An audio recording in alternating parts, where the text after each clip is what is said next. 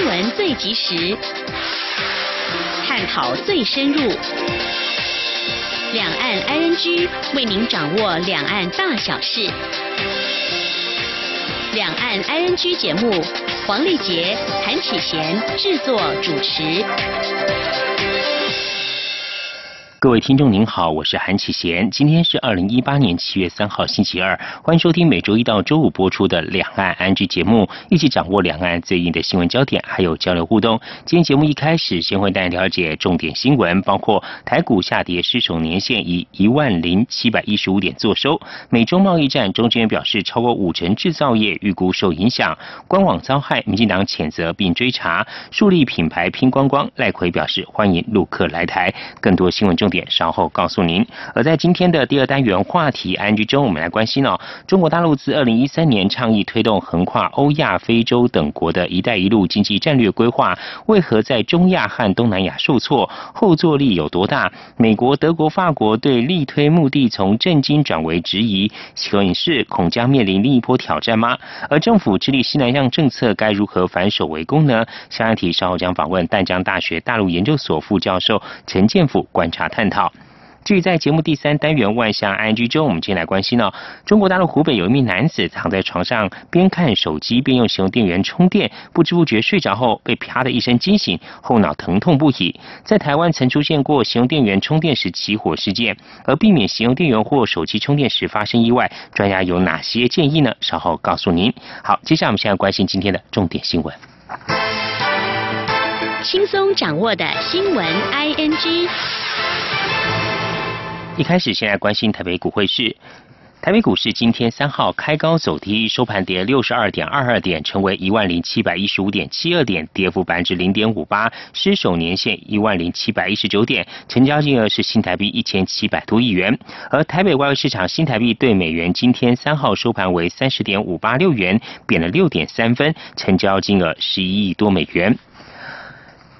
另外呢，在中国外汇交易中心的数据显示，今天三号人民币对美元汇率中间价报六点六四九七，较前一交易日下调了三百四十个基点。前一个交易日人民币对美元汇率中间价报六点六一五七元，受美元指数走强影响，在岸离岸人民币双双大幅下跌，人民币对美元。中间价也下调，今天离岸人民币再度跌破六点七三关口，单日跌幅达到百分之零点七二，刷新近一年来新低。在岸人民币早盘最低贬到六点七六七，随后收复跌势来到六点六九关口。自六月十四号至今，离岸汇价十四个交易日累计下跌约三千四百点，跌幅超过百分之五点三。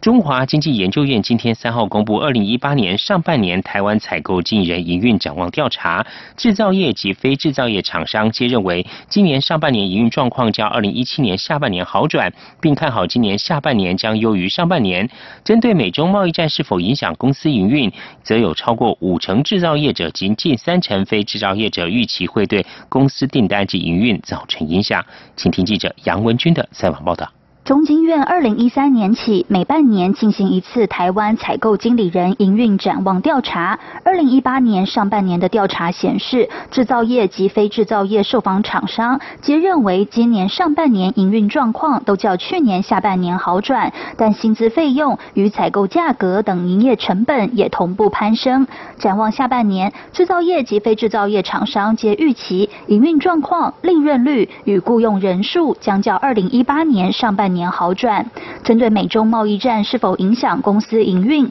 有超过五成的制造业者及近三成非制造业者预期会对公司订单及营运造成影响。制造业认为影响层面最大的为原物料价格攀升，其次为要调整采购政策，第三为订单或客户流失。非制造业则认为前三大主要影响层面为订单或客户流失、原物料价格攀升与调整。采购政策，中经院院长吴中书分析，目前评估美中贸易战对台湾影响不大，甚至因为转单而有加分效用。但假设未来变成各国都争相实施贸易壁垒，台湾就会受到影响。他说：“可是我们担心的是说，这个假设是真的是变成一个呃各国之间呢，就贸易壁垒大幅提升，造成国际上贸易量的明显下滑。那我们出口占这么大的比重，这绝对是受很大的影响。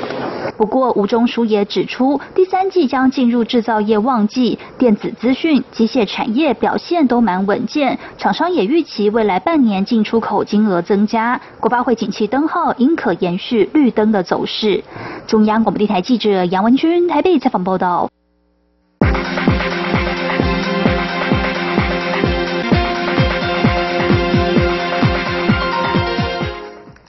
民进党官网今天三号凌晨遭害，页面上出现中国网友支持蔡英文连任等简体字样。对此，民进党发人古拉斯尤达卡表示，每逢选举期间，民进党官网即成为骇客恶意攻击的主要标的。这次攻击者使用简体字，是否为中国方面有系统性的攻击？民进党会深入调查，也强烈谴责此一行为。古拉斯尤达卡也强调，治安防护与网络安全性已是全球性的问题，民进党会更加强升级治安门槛。近来观光发展面临停滞，为了行销台湾，行院长赖清德今天三号出席活动时，除了强调政府非常重视观光产业外，也表示行政院会透过经费协助地方政府打造各地的观光品牌，并透过多元客源、深度旅游方式为观光产业加值。他也对中国大陆、东南亚、东北亚以及欧美国家民众挥手，希望能来台旅游，感受台湾之美。请听记者杨仁祥、肖兆平的采访报道。山海之间的绿色稻田，乡野间的民俗活动，还有云雾弥漫的高山景致，这些都是台湾专属的美丽风景。为了行销台湾之美，行政院长赖清德三号特别替国内杂志业者发行的旅游特刊站台，希望进一步深化台湾观光发展。由于台湾观光面临外国游客人数成长停滞，国内民众在台旅行的消费又远低于出国旅游，因此为了升级台湾观光产业，行政院长赖清德认为，要提升台湾观光价值的第一件事，就是要打造专属台湾的品牌特色。赖清德说，行政院呢会努力把台湾塑造成是一个观光好的品牌。提高台湾的观光能见度，让各国能够向往来台湾旅游。赖清德特别引用台南市的文化生活观光经验，强调行政院会提供经费协助地方政府规划有特色、有内涵的旅游品牌，同时也会协助改善已经陈旧的观光景点，进一步吸引国内外游客重游台湾。赖清德说：过去我们吸引观光客来到啊。这个景点旅游的一些特色，我们应该给它恢复啊。那当然这样的话呢，才有办法吸引到各国，不仅仅吸引国内，也吸引各国的观光客。不止如此，赖清德也对中国大陆、新南向、东北亚以及欧美国家的团客、散客招手，希望能拓展多元的旅游族群。赖清德说：非常欢迎中国大陆的观光客来到台湾旅游，不管是团客或者是自由行啊，他是住我们的饭店还是住我们的民宿啊，这个我们都非常欢迎。那当然，我们另外包括新南向国家、东南亚国家的开拓。或是东北亚的加强，甚至欧美，其实我们应该要拟定计划啊。然后每一个目标、每一个族群，那我们都要去欢迎。由于台湾有多元的风土民情，所以赖清德认为深度旅游会是最吸引人的亮点。如果可以引导游客深度体会台湾，那整体产业一定可以更进步。中央广播电台记者杨仁祥、肖兆平采访报道。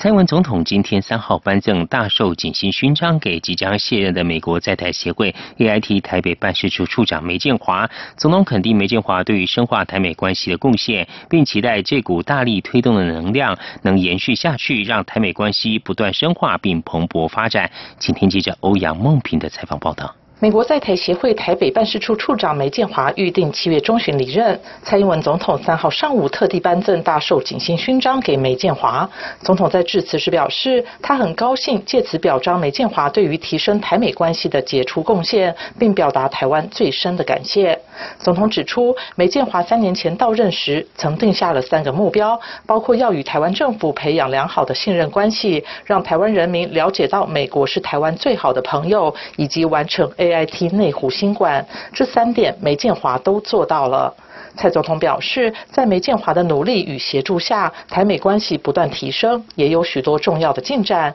上个月 AIT 内湖新馆落成，更一起见证了台美关系的历史时刻，共同展开新的篇章。他也特别感谢梅建华积极提升台美在区域及全球事务的实质合作，让双方一起分享发展的经验及专业，为印度太平洋区域做出贡献，也让台湾与区域各国的合作关系更加深化。总统更肯定梅建华不仅是台湾最好的朋友，也是台美关系的大力推手。他期待这股大力推动的能量能延续下去，让台美关系不断深化并蓬勃发展。总统说：“梅处长的付出不只是证明了美国是台湾最好的朋友，他也是台湾最最好。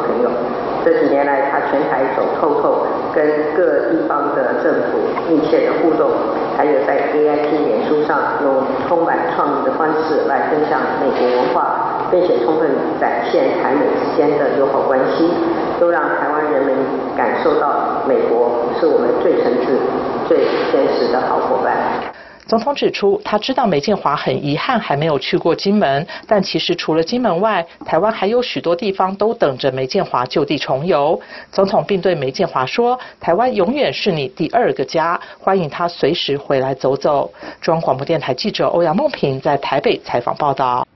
民进党立委蔡适应今天三号在立法院外交及国防委员会中关注台湾和布吉纳法索及巴拉圭的外交问题。国防部表示，要从布国撤回的军援品预计在八月底会抵达台湾，国防部已经开始规划后续用途。另外，巴拉圭准总统阿布陀是否会在近期访问台湾？外交部表示，等八月十五号完成就职典礼后，会再择期访台。请听记者肖兆平的报道。布吉纳法索在五月二十四号与中华民国断交，而我国政府也宣布终止双边合作与援助计划。当时外交部下令撤回所有运往布国的军用直升机和马车。民进党立委蔡适应三号在立法院外交及国防委员会关心这批军援品的撤回进度。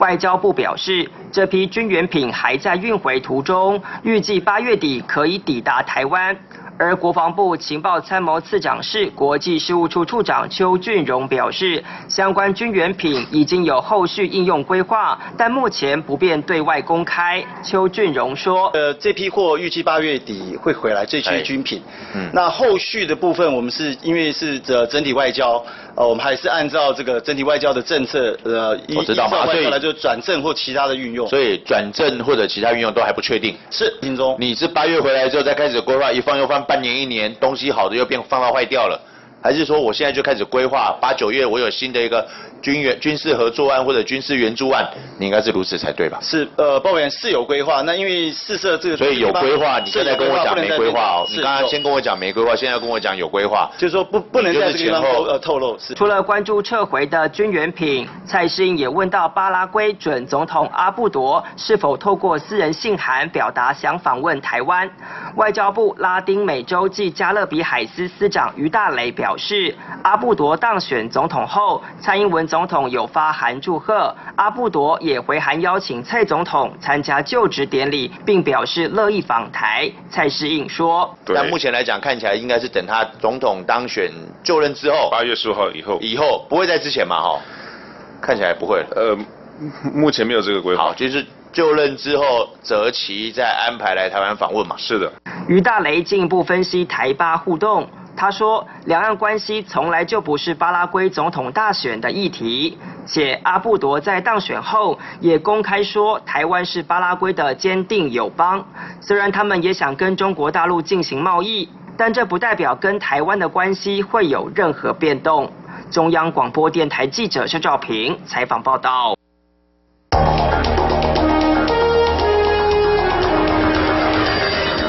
敏锐的的新闻嗅觉延伸您的视野，让您听到最硬的两岸焦点。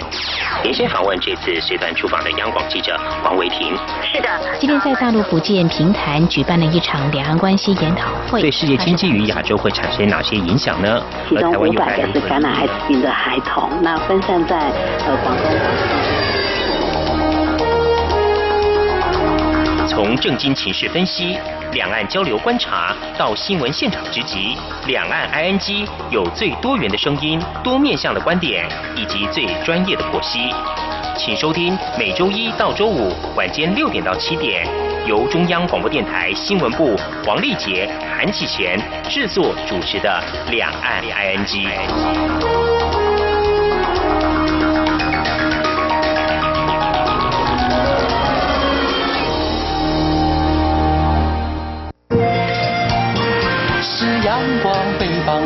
开了世界之窗，是阳光翅膀，环绕着地球飞翔。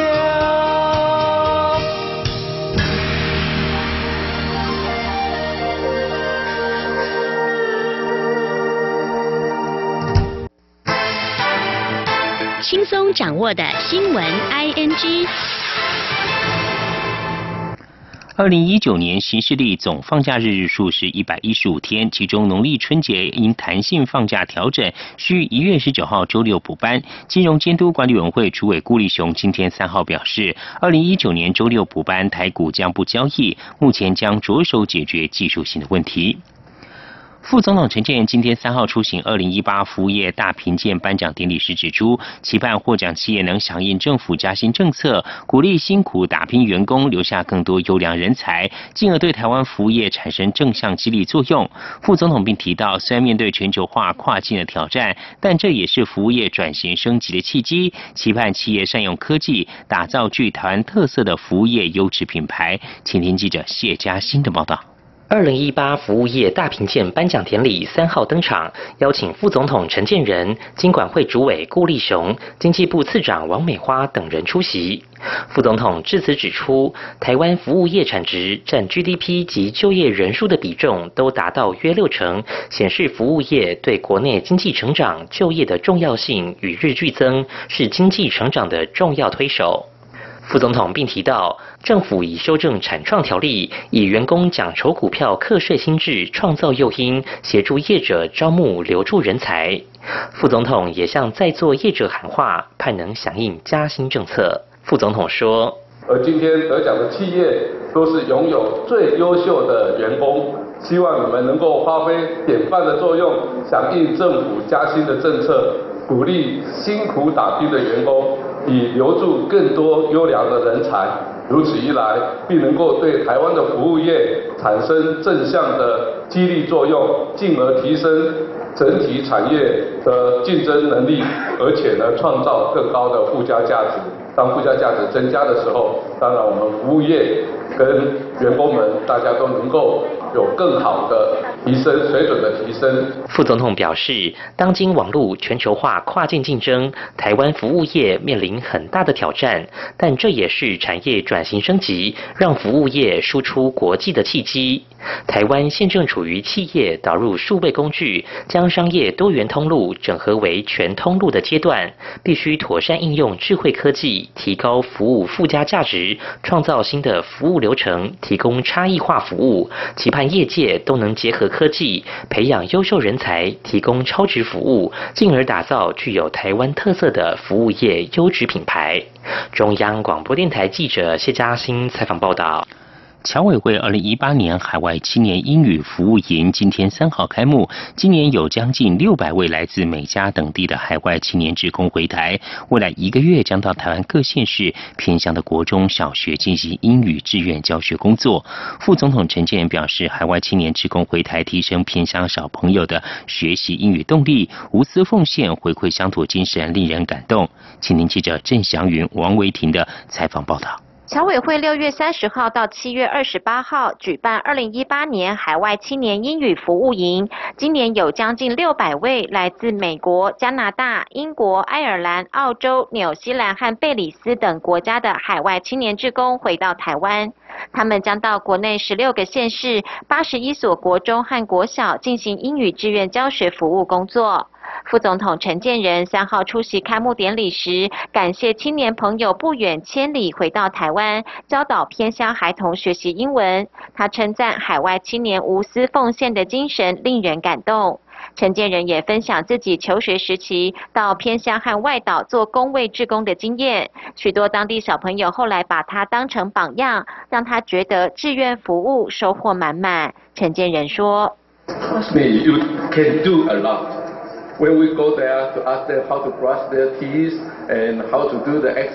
相信我，你可以做很多。当我们去偏乡服务时，教导他们刷牙、做运动、爬山等等。等到我们回台北后，我们收到很多小朋友的来信，他们说：“谢谢大哥哥、大姐姐，你们都是我们的榜样。”相信我，你们也会成为所有偏乡学生的榜样。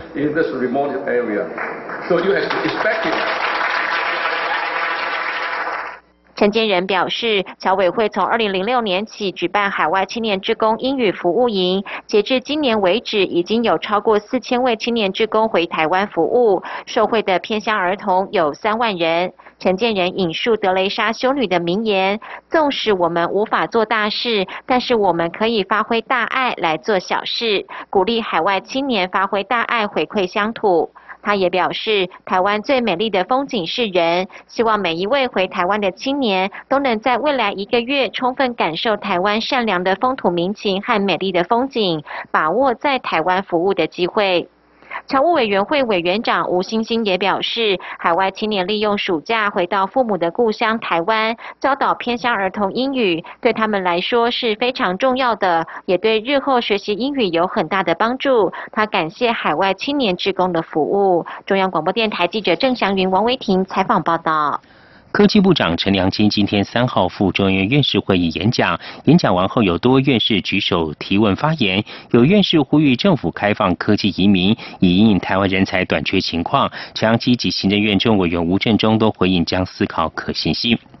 今年风调雨顺，多项水果盛产，农会今天三号宣布，针对香蕉、凤梨、洋葱、大蒜等农产，寄出外销加工、直销、促销共三件。分别去化百分之十，每个品项共可去化百分之三十产量，搭配八大配套措施，要稳定产销。目标是五年内要减少产销失衡的发生频率。请听记者谢嘉欣的报道。今年风调雨顺，国内几项水果陆续发生产销失调，加上六月中旬豪雨影响，凤梨价格也有下跌。农委会主委林聪贤三号亲自召开记者会，强调已启动收购加工措施，提升凤梨附加价值，并加强内销，已有成效。为避免类似情形再次发生，他也当场宣布，对于香蕉、凤梨、洋葱、大蒜等农产，将办理外销百分之十、加工百分之十以及直销促销百分之十三件齐发，协助目标农产去化百分之三十的产量。其中将透过加强农民气作来增加外销。他说：“那我们这个外销，我们很负责的，就是要跟所有的农民来气作，要拉动百分之十。以香蕉大概是七万多公吨，那我们要拉十趴。那这个十趴怎么做？就好像我们看到美农都是做健康种苗，做那个非常标准的。那我们现在台农方已经找到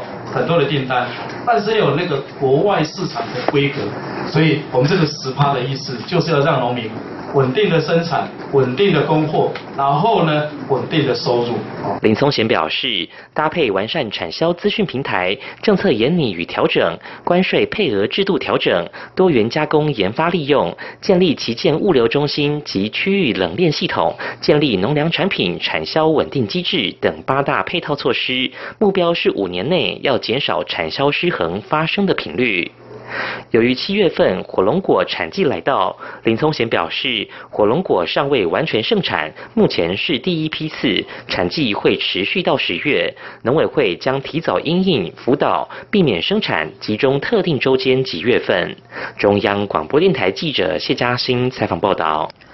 LLB 世界少棒联盟亚太区次青少棒赛，中华队今天三号与塞班岛队交手，三任投手曾子佑、黄冠伦、陈博彦联手压制，全场投出六 K，率队以十比零五局提前拿胜，预赛战绩第一。中华队预赛四战全胜，总计拿下无七分，投手群四战零失分，预赛战绩第一。四号中华队没有赛程，五号将与预赛第四名球队交手，胜队取得冠军战门票，冠军球队可取得赴美参加。世界赛资格。接着来关心发生在二零一六年三月的台北市内湖杀童案，凶嫌王景玉持刀将三岁女童小灯泡连砍二三刀，致身首异处而亡。二审法官认定王景玉因患有思觉失调症，影响他在杀人时的辨识能力及控制能力，因此在今天三号撤销原判决，改依刑法第十九条第二项判处王景玉无期徒刑，褫夺公权终身，并应于刑期执行完毕或赦免后进入精神医疗机构是。已监护五年，全案得以上诉。请您记者陈国伟的采访报道。这起震惊社会的内湖杀童案，士林地方法院一审法官在去年五月依两公约施行法，已对我国产生内国法拘束力，无法对精神障碍者处死刑，因此判处凶嫌王景玉无期徒刑。案件上诉到台湾高等法院二审后，法官认为王景玉在行为时罹患思觉失调症，确实有精神障碍，自认是尧是皇帝，要杀人后就会有嫔妃找他，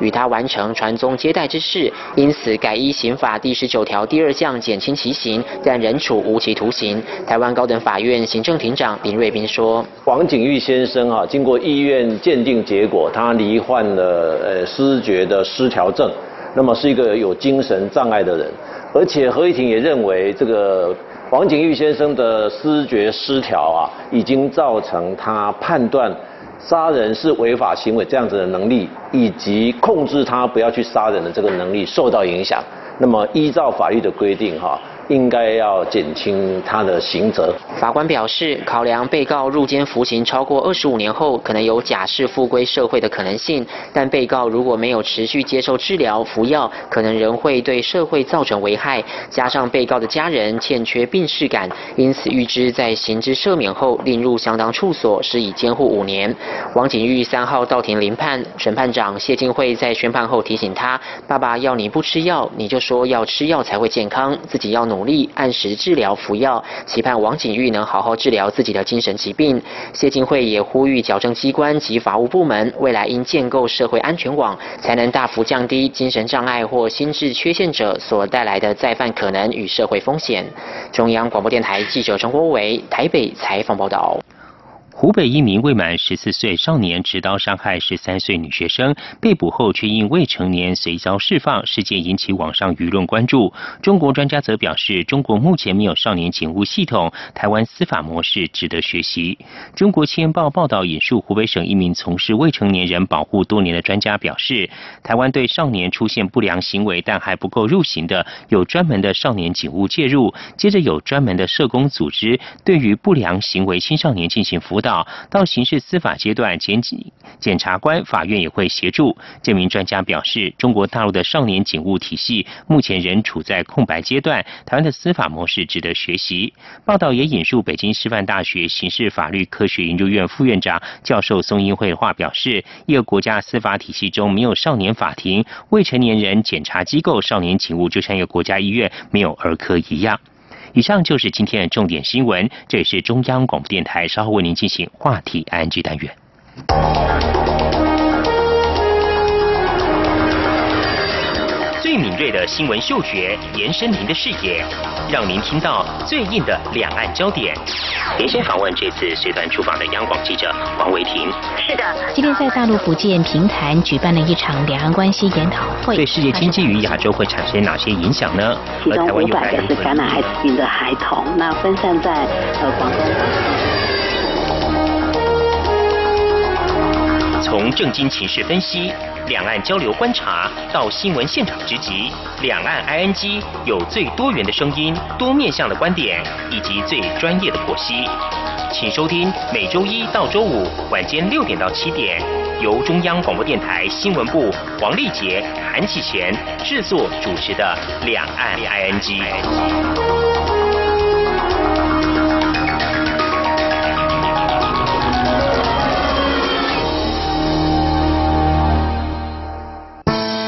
朋友，现在收听中央广播电台更方便了。除了短波收音机以及央广 RTI 网站，使用智慧型手机更能够让您随时随地、随走随听。不管您的手机是 iOS 还是 Android 系统，只要在 App Store 搜寻央广 Radio，下载完成之后，点选线上即时收听或随选收听，央广所有的节目通通任你听。还有，除除了央广 Radio，你还可以下载央广 News APP。应用城市，一手掌握最热的新闻大事，全新收听体验，你还在等什么啊？是阳光，翅膀打开了世界之窗；是阳光，翅膀环绕着地球飞翔。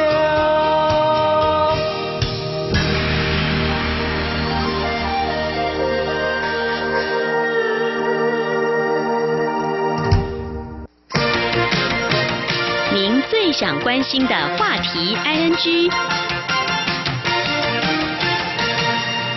这里是中央广播电台，听众朋友现在所收听的节目是李安安居。那么接下来要探讨的是中国大陆自二零一三年推动横跨欧亚非等国家的一带一路经济战略规划，那么到目前为止有哪些成效？是否面临的一些挑战呢？而台湾推动新南向政策，拓展对外经贸路径部分和中国大陆“一带一路”重叠。政府表示，必要时将和中国大陆协商如何应应产业的竞合。相关议题，我们今天节目中访问到淡江大学大陆研究所副教授陈建甫，为我们观察探讨。非常欢迎陈副教授，您好。啊，各位大家好。好，非常欢迎陈副教授。首先，我们想请老师来跟我们谈呃有关中国大陆领导人习近平他在二零一三年所倡议的这一带一路的战略规划。那么他当时是宣誓对内要促进经济发展，对外要跟各国互利合作。不过，如果从呃政治、外交或经济面来做整体的观察，中国大陆有哪些战略思维来推动这么大的策略呢？因为最主要在习近平刚上台的时候，哦，他就提出这样的一带一路倡议哈。其实他最主要是在防范美国的重返亚太，或是我们称为亚太再平衡战略。嗯。那一开始的时候，以习近平那时候根本才刚上任没多久，大家认为这个倡议可能不见得会成功。嗯。可是没有想在十九大之后，那习近平啊集所有的啊党政军为一身哈。那而且这一带一路的倡议从二零一三年开始从倡议。变成二零一五年发改委变成一个所谓的愿景行动之后，已经变成中国大陆在未来的十年，甚至甚至更久的一个国家的外交、经济与战略的思考方向。所以，呃，过去看这个“一带一路”可能很快就消失的，反而是随着习近平这样的所谓的呃任期制改变之后，这个“一带一路”成为可能中国近十年或是未来可能影响中国大陆很重要的一个所谓的国家安全。以经济战略的发展方向。是傅教授，那你怎么观察？从“一带一路”这个路径上面来看的话，呃，中国大陆它会展现哪些的一些策略跟思维呢？哦，一般我们都会从地缘政治的观点去看它的路径哦。其实我们常常讲，因为它路径常常在改变，因为呃会遭遇到呃在地国家的反对啊，或是一些所谓的抗争啊，那有可能是因为其他的一个政治因素而改变，所以我们常常会陷入一个迷失，就是说以为中国大陆在推“一带一路”倡议的时候，就是这几条的路线。那每当它路线发生改变的时候，我们就认为它。并没有成功。其实“一带一路”的倡议，其实在中国的一个所战略思考，其实它就是一个国家与国家、城市与城市之间的连接。嗯，然后透过这样的连接里面，其实他们确保他们的能源战略，嗯，那也确保他们这个所谓的逃离美国这个所谓的这个太平洋这样的一个军事的威胁，它从陆路上。或从海上丝绸之路上去，渐渐的把它的一些所谓的城市站或者国家站里面，慢慢把它连接在一起。嗯，所以不管它的这样的一个地缘政治的怎么去演变，其实当它开始启动的时候，就已经呃算是中国的整个大战略思考已经成功了一半。嗯所以在过去啊，中国大陆领导者都是以国内事务，甚至没有外贸，甚至也没有国际战略，那大概都是依赖跟苏俄之间的关系。那现在他已经有能力自己去决定他的战略的步骤跟战略的视角。所以这个就是给啊这个所谓的美国或其他西方国家一个很大震惊的一个地方。好，那么中国大陆啊规划这个战略思维对于西方国家有多大震撼？稍后我们也会请副教授为我们做更详尽的解析。那么中国大陆在推动“一带一路”方面一些讯息显示哦，就说已经有了一些成效。不过我们首先想要请老师告诉我们，就说到底有哪些资金大举投入呢，才可以来推动这个“一带一路”的战略？其实呃，在中国在“一带一路”里面，大部分的资金都是由中国自己内部所提供的。那虽然它有一个叫做啊 AIIB 哈亚洲基础建设院，可是它募资的情况其实并没有想象中那么好。然后目前为止，大概就是以几个大的建设或者大的投资正在进行。当然，它也面对到的它邻国之间，比如说俄罗斯在面对这个所谓陆上丝绸之路，他们就强调其实。俄罗斯自己也在做西伯利亚的这样铁路或者其他的建所以它会以一种对接的方式跟中国一带一路一起做。嗯，那同样的，在很多地方，因为现在目前呃国企的产能过剩，所以它尽量透过所谓的铁路建设来弥补啊这些所谓的国内的啊工资或是这个所谓的失业的问题，把这些所谓的产能过剩问题移转到国外。另外，他也呃利用一些所谓的呃货币战争的方式，以防啊这些呃美国呃突击他们，所以他们就是利用这样子一个亚投行方式，以这个你没有钱没关系，我借钱给你，那你将来如果要还的话，就以人民币的或是人民币的公债作为呃补贴，甚至啊有些国家里面。啊，甚至啊，可以跟中国签立一些所谓的共同治理，甚至我们一般说的斯里兰卡的例子，就是好像有人半殖民的方式，一步一步的去完成它一带一路的一个所谓的战略构想。嗯哼哼，那想接着请老师帮我们说明哦，就是一带一路呃输出中国大陆的一些过剩产能哦，协助他国基础建设。您刚刚也谈到这个斯里兰卡，可不可以帮我们举些例子，在斯里兰卡这边的发展情况是怎么样？在呃其他中南半岛一些国家上推展情形又是如何呢？对，斯里兰卡是。是比较典型，在西方国家认为是一个殖民的一个例子啊，因为呃我们在呃大概几年前到斯里兰卡看他们的政党在选举过程里面，就是呃过去呃被称为跟中国友好的这个所谓的呃总统，然后在选举过程里面就被人家批评是一个贪污腐败，然后他在选举过程里面被推翻掉了。然后，可是新任的总统在面对所谓中国的所谓的经济呃的所谓的包围过程里面，他原本想希望能够透过印度的资金来援助，来改善他自己的呃所谓的经济，可是后来也是没办法，新的总统还是跟中国大陆妥协，所以这样的一个所谓经济发展模式，可能会让很多“一带一路”的国家会开始去警惕中国的这样“一带一路”，特别是在基础建设工程里面，是不是真的对国家发展有利？还是说，只是把这样的一个所谓的基础建设的这使用权也好，或开发的权利啊，移到所谓的外国，特别是中国的政府的手上，或是他所扶持的一个所谓的啊合资的民间企业里面，这个就是很多西方国家去啊考虑的。不过，对于很多的国家，他们连这个所谓赤字非常高，比如说非洲地方，他们当然很欢迎中国大陆去进行这些所谓的基础建设，因为他们常常自嘲说，我们接受联合国 UNDP，我们接受美国这其他其他国的援助，为什么我们这次不能接受中国的这些所谓的基础建设的援助？所以他在很多地方就有很多一体两面或是不同的说法，在看待中国一带一路的基础建设。嗯，是老师，那至于在中亚的情况大概是怎么样子呢？啊，中亚目前为止，它必须要跟刚刚讲的跟苏联对接啊。那中亚过程里面啊，我觉得人民币发挥很大的作用，因为连过去的那个阿富汗的塔利班都看到人民币就就不再打，就开始要去要谈和解啊。所以当阿富汗或是其他的例子，就给大家一些想象，说中国大陆现在以这个银弹攻势在进行这个一带一路的时候，他们都希望从中间能够分到这些路权。那比如说，透过中国的资金，能够让这些过去没有人愿意的投资的基础建设能够去发展，那无疑也是对一个国家发展一个很重要的一个所谓的政治支票。那这个就是可能呃，中国利用他们现在比较善于的基础建设，包括铁路建设、公路建设，慢慢在不断去修复这些啊国家的这些从经济啊、基础建设啊，到慢慢去掌握它的政治啊，甚至国家的外交关系的一个发展。是，那么中国大陆透过“一带一路”呢，输出他们过剩的产能哦，不过呢，遭遇些许的阻力，这样会不会也会对中国大陆带来一些风险呢？对，这个是因为我们在发现说，不管是在啊亚投行里面，或是中国的企业对呃国内，特别是对国内的一些所谓的援助，然后啊去投资的过程里面，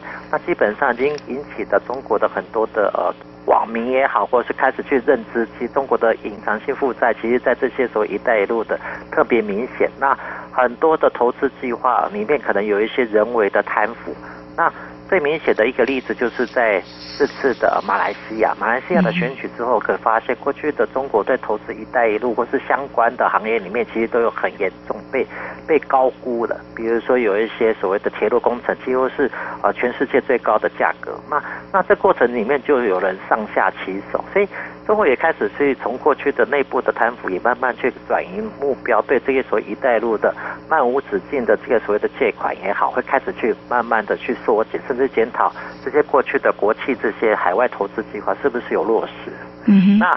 中国大陆随着这个所谓经济开始慢慢是呃平缓成长之后，可能内部的这个赤字的压力，或是所谓的消费的这个所谓的也会慢慢的会加深。中国大陆对“一带一路”是不是还要继续持续的提供这么大的啊经费去帮助这些啊沿线国家的啊基础建设，会开始提出质疑？嗯，非常谢谢教授的观察跟解析。好，我们今天节目中呢是访问到淡江大学大陆研究所副教授陈建甫陈副教授，针对中国大陆推动了横跨欧亚非等国家的一带一路经济战略规划，目前有哪些的成效，而又面临哪些挑战？我们做详细的观察解析。在下段节目中，我们将继续针对相应题，请教授我们做说明。节目稍后回来。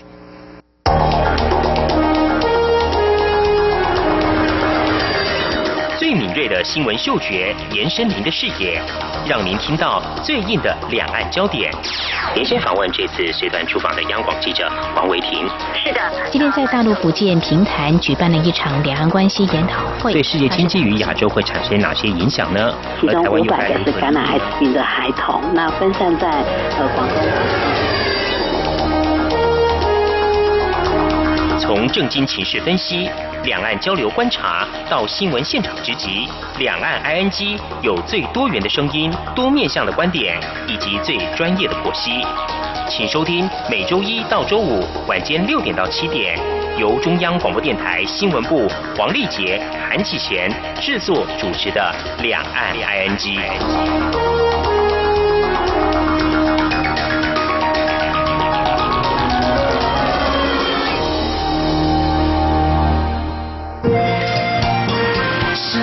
光，北方打开了世界之窗，是阳光翅膀，环绕着地球飞翔。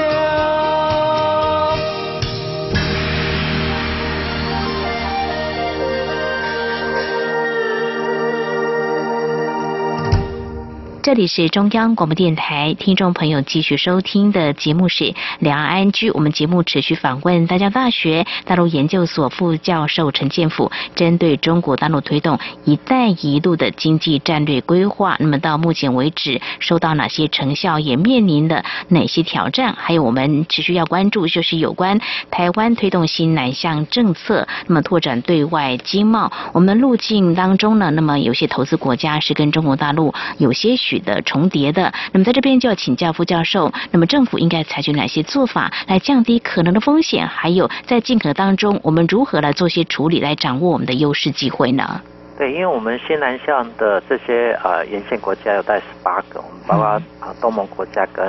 啊这个所谓的南亚，还包括纽澳哦，其实也都涵盖在中国的一带一路的。呃，战略倡议的一个范围里面，嗯，那我们不能够蒙着头说我们假装没有看到中国的一带一路，就自己要做所谓的新南向啊。所以我觉得，其实政府应该开始去正视这样的一个呃，在中国在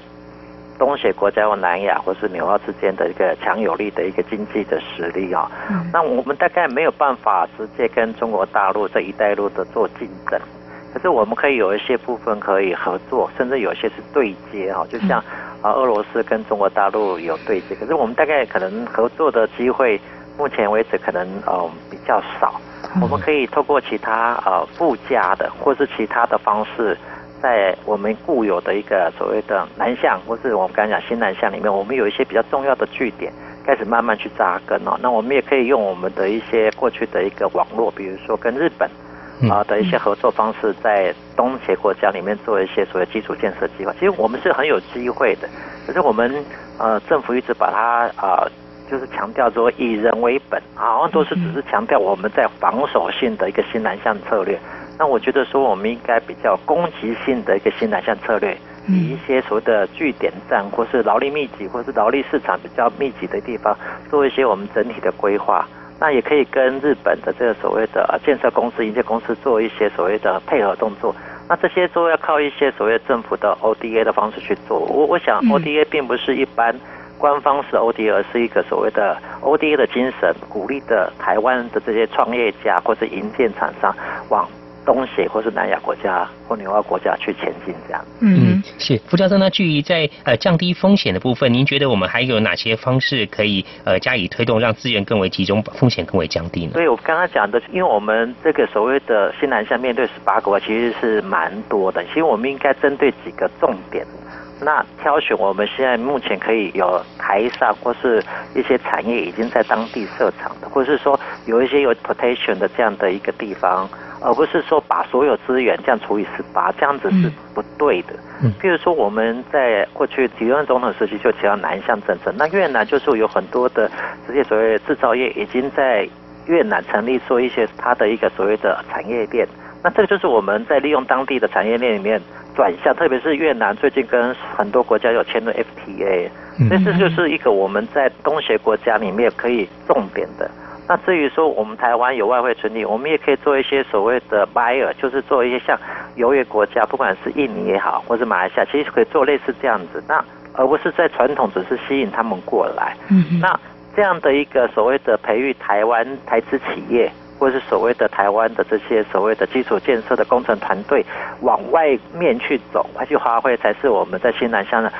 转守为攻的一个很重要的一个态度。那有些人认为说啊，那我们一年只编五十亿不到的经费，跟中国大陆上造的美机可能不能比。可是我们就是有一个点慢慢去扩散开来，这是它有它成功的一个可能跟机会。嗯哼，是非常谢谢吴教授你的建议。我们也看到我们的国营企业呢也开始在做一些规划，民营企业相信呢也会有一些投资计划哦。当然政府要做整个盘点，还有更细腻的一个推动哦。好，嗯，最后要请教老师的是，我们根据一些报道讯息看到，就是包括德国、法国、澳洲、日本还有印度都指以中国大陆推动“一带一路”。的目的，嗯，还有美国竟然也提出啊所谓的印太战略，你怎么样来观察这些国家的反应？是不是显示可能会对中国大陆形成另外一波挑战呢？我们比较关心的就是说，中国大陆现在影响能力其实到欧洲还有一段距离。嗯，其实欧洲的这些国家，特别是啊过去这些西欧国家比较担心中国大陆的这些所谓资金的流窜，或是他们的买地炒房的一个行为，所以他们会比较用负面的观点来看。印度其实在这方面就是打美国跟中国这样的两手策略，所以印度其实在一带一路扮演很重要的角色，特别是在过去印度是不结盟国家，那这是他从美国跟中国之间，其实就是在尝试在玩一个美中牌，希望替印度找出一个最好的出路。嗯，那我觉得比较可惜的是美国啊，美国最近因为川普总统有关系，他一直强调一个公平贸易，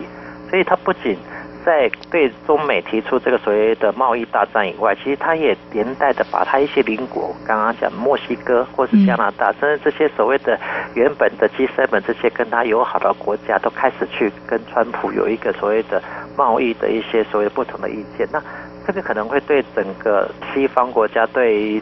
防堵也好，或是想去 balance 中国一带一路的话，是产生蛮大的一个所谓的弱势。那啊，中国可以趁用这个机会，特别是跟呃欧洲这些西方国家在建立好的关系，特别是在美国一直在强调一个所谓的啊公平贸易的过程里面，势必会对更多国家开出贸易制裁的清单。三零一可能不只有中国会遭受到，很多国家可能都会遭受到这样的一个清单。所以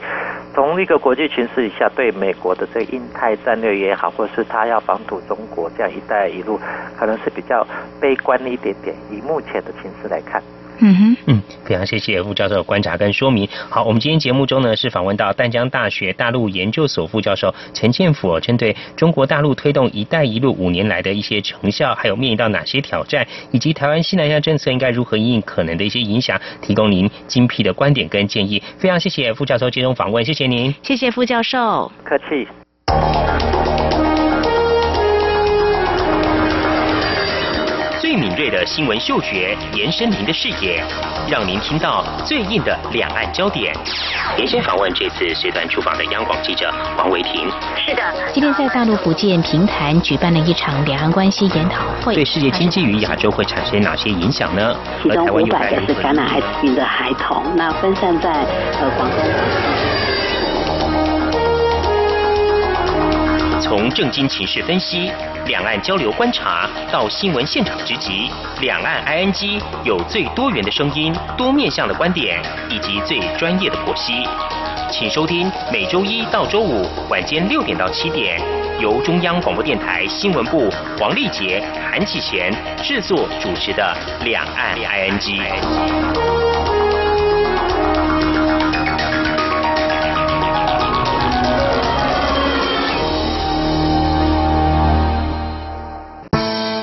朋友，现在收听中央广播电台更方便了。除了短波收音机以及央广 RTI 网站，使用智慧型手机更能够让您随时随地、随走随听。不管您的手机是 iOS 还是 Android 系统，只要在 App Store 搜寻央广 Radio，下载完成之后，点选线上即时收听或随选收听，央广所有的节目通通任你听。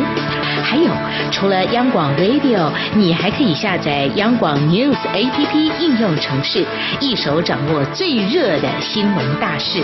全新收听体验，你还在等什么啊？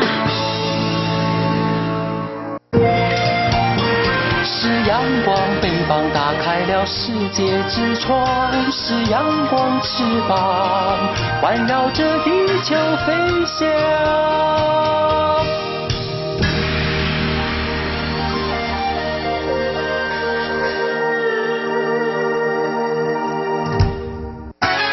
挺新鲜的，最火的万象 ING。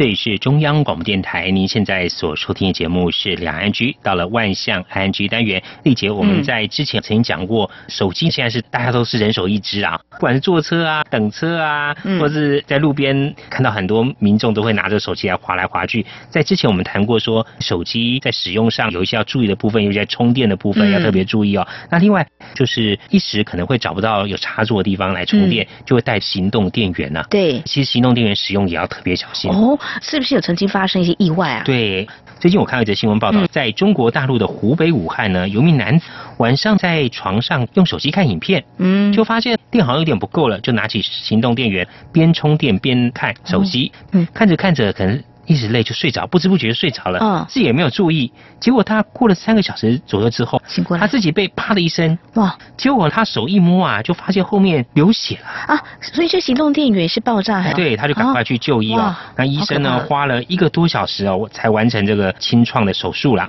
哇，这是在中国大陆，那台湾有吗？台湾哦，之前也有一些新闻讲说，像是在台南就有发生过这行动电源在没有充电情况下突然的燃烧。那另外在高雄呢，有一户透天厝男屋主呢就充这个行动电源呐，嗯，就他跑去洗澡，就洗澡洗到一半，听到一声巨响，哦，就上去看啊，就是在充电的这个地方呢，嗯，就发现起火，哎呦，人家问他说，哎，那是行动电源是怎样的啊？他说，他这个行动电源那个接头啊，跟手机的这个接头啊，没有办法完全密合，但是他还是继续使用。所以他说不晓得是不是这个原因哦才会造成。所以呢，我听来就觉得说充电的时候还是会有一些风险，到底是怎么搞？是品质的问题，还是说使用不当哦？嗯，可能有这些方面都要去考量，要特别注意哦。嗯，看到在美国有一个妈妈把这个三 C 的充电器呢在外面充电，嗯，就她一忙啊，她也没有注意。结果家里的 baby 啊，就把这个充电器的这个头啊拿起来咬啊，哎呀，他可能在抢牙齿是吧？啊，结果呢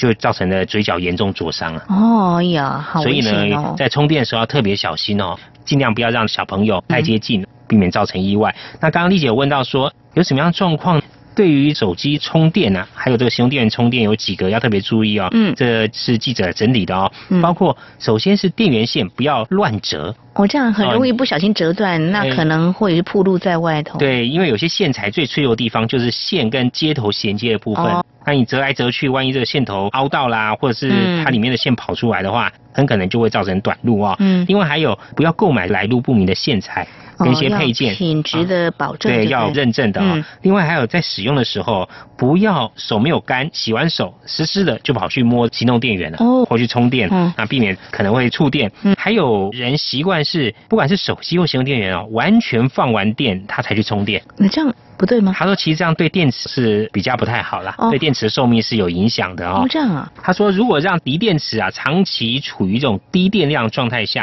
会危害这个电池的寿命。另外还有一个最不好的习惯，就是睡觉时把手机放旁边充电或充行动电源，就是我们刚刚最早讲的。对对。因为你睡着的时候，你都不知道，万一有出什么意外的话。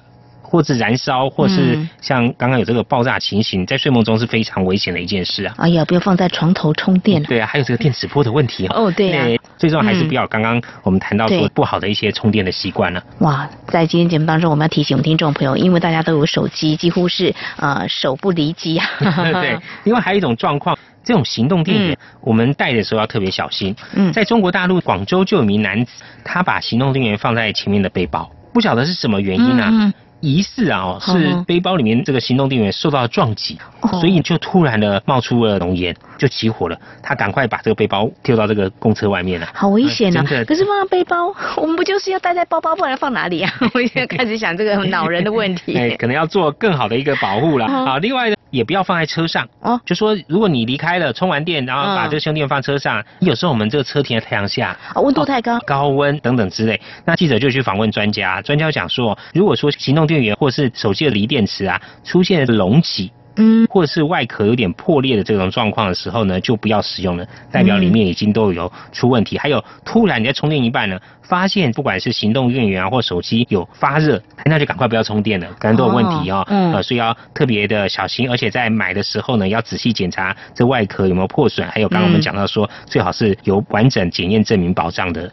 是最好的。好，这手机或行动电源带给我们在使用上相当的便利。不过呢，有一些安全性的一些措施呢，我们尽量呢要把握住一些原则哦。有些比较危险的话就要避开了。今天谈了很多，我们看到一些例子啊，哇，真的是觉得好可怕。嗯，节目尾声呢，要跟天友再呼吁一下，就是我们目前两岸居节目正举办“听两岸居谈话题，好礼藏在节目里”的活动。活动呢是怎么进行呢？就从本周一七月二号开始，我们连续四周每一周呢，我们就会有一个两岸新闻的时事题啊。本周的题目是：美国在六月中宣布将对五百亿美元的中国进口商品征收百分之二十五的关税，而第一批价值多少亿的商品课征清单将会先在七月六号生效呢？我们也会同时把这个题目公布在节目的网页跟快讯中。网友只要到官网或者是我们节目的活动讯息里面去点选连结就可以。那你知道答案之后写下来，同时写下通关密语。通关密语是什么呢？就是我们这一周两岸居节目中任何一个第二单元话题 I N G 单元所讨论议题，你写下来，只要把这两个答案写下来，寄到我们活动信箱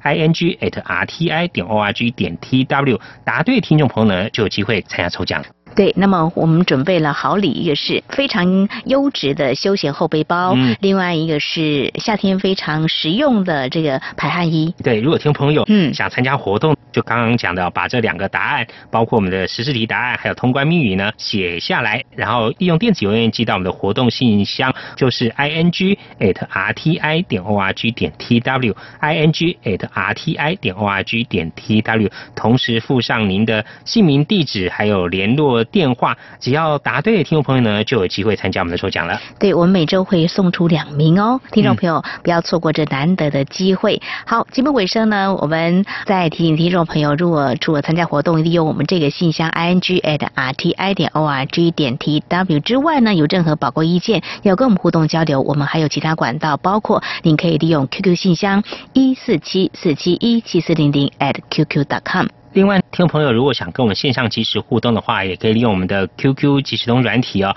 ，QQ 码就是一四七四七一七四零零。另外，传统信件也可以哦，写来地址是写到台湾台北市北安路五十五号两岸安居节目收就可以喽。同时，也非常欢迎听众朋友加入我们两岸居的脸书粉丝团，在脸书的搜寻栏位上打上节目名称“两岸居”来搜寻，就可以连接到我们的页面了。好，这是今天节目，也非常感谢听众朋友您的收听，祝福您，我们下次同时间空中再会，拜拜。